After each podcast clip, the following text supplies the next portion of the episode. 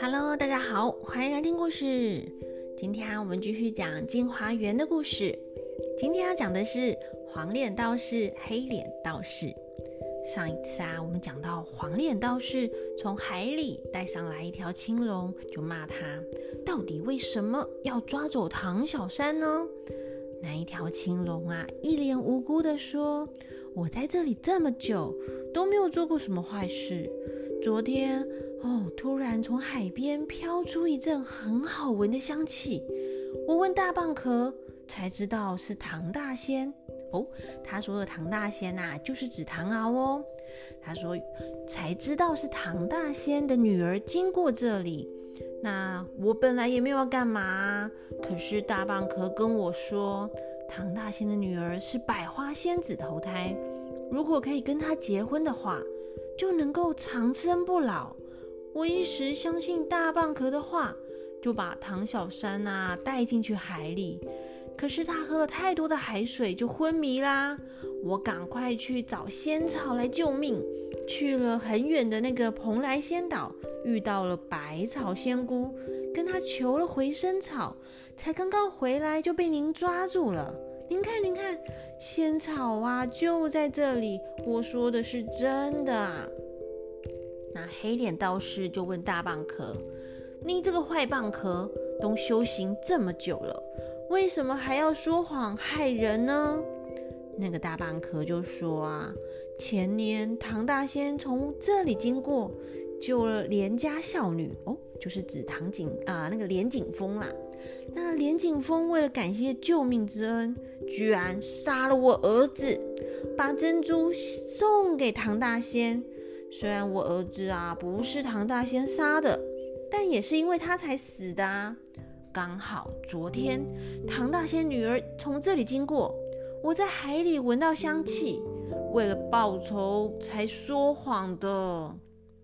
黑脸道士就说啊，是你的儿子太贪吃了，什么鱼啊、虾、螃蟹，在水里面游的，通通都吃，伤害了很多生命。本来啊就该死了，注定要被杀掉，只是刚好让连景峰遇到了而已。怎么可以怪唐大仙呢？而害了他女儿，太可恶了！留你在这里只会害更多人而已。破龟小朋友，给我把这个臭蚌壳破开来！那这个时候啊，黄脸道士就赶快说：啊，这两个坏家伙做出这些事来。应该要把他们给宰了，可是上天有好生之德哦，就是说呢，生命很宝贵啊，我们还是啊，别随便杀他们啦。而且啊，那一条青龙也找到了仙草，要救百花仙子，也算是弥补了他的过错。那我们就放他一马吧，不要杀他们。我觉得把他们关在那个无常国东边的厕所好了。就让他们每天闻臭臭的大便来惩罚他们。那黑脸道士就说：“好，就这么办。”黄脸道士啊，就把那个仙草交给林之阳，叫他给唐小三吃下去，就能够醒过来。那他们也准备要回去了。林之阳接过仙草，非常谢谢他们的帮忙，也请问一下他们的名字。那黄脸道士就说啦：“我啊是百灵仙人，那个黑脸道士啊是百界仙人。我们呢只是路过这边呐，刚刚好过来而已，一切都是缘分呐，你就不用谢我们了。”那他们说完啊，正准备要走，那一条青龙跟大蚌壳就跪着求着两位神仙说：“啊，神仙呐！”关在那个无常国的厕所哦，嗯，已经很痛苦了哎哦，大家记得无常国是怎样的国家吗？就是那个一吃东西要赶快哎找地方上厕所的国家，因为他一吃就拉，因为啊他们没有肠子可以消化，有的人家呢还拉出来哎，而且拉出来东西还继续重复吃哎，呃。那那个青龙跟大蚌壳就说关厕所已经很痛苦啦，但又要关在东边哦，东边是有钱人家哦，东边有钱人家的厕所，还有钱的那个铜臭味，他们会更痛苦。所以呀，要拜托神仙开恩呐。那林之阳就说：“哎，不想关东边的厕所，不然要不要就关西边的厕所啊？可以吗？”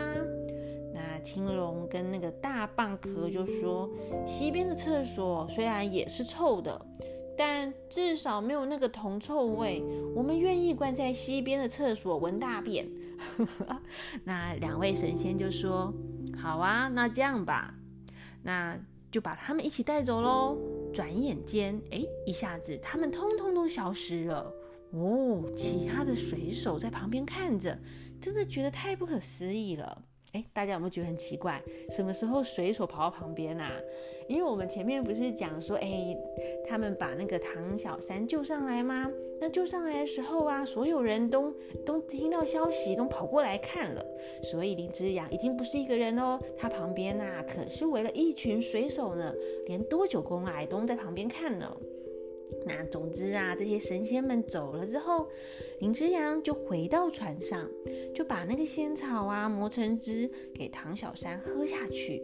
哦，好神奇哟！他喝下去后呢，吐了几口的海水就醒过来，觉得哎，好像我身体变好了耶，而且精神也更好了呢。大家都很开心，把唐小山给救回来了。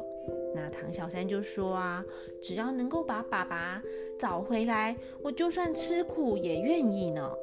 那他们呢，等到天亮后，就继续开船往小蓬莱前进了。到底之后又会遇到什么事呢？欲知后事如何，且听下回分解。我们就下回分解喽，拜拜。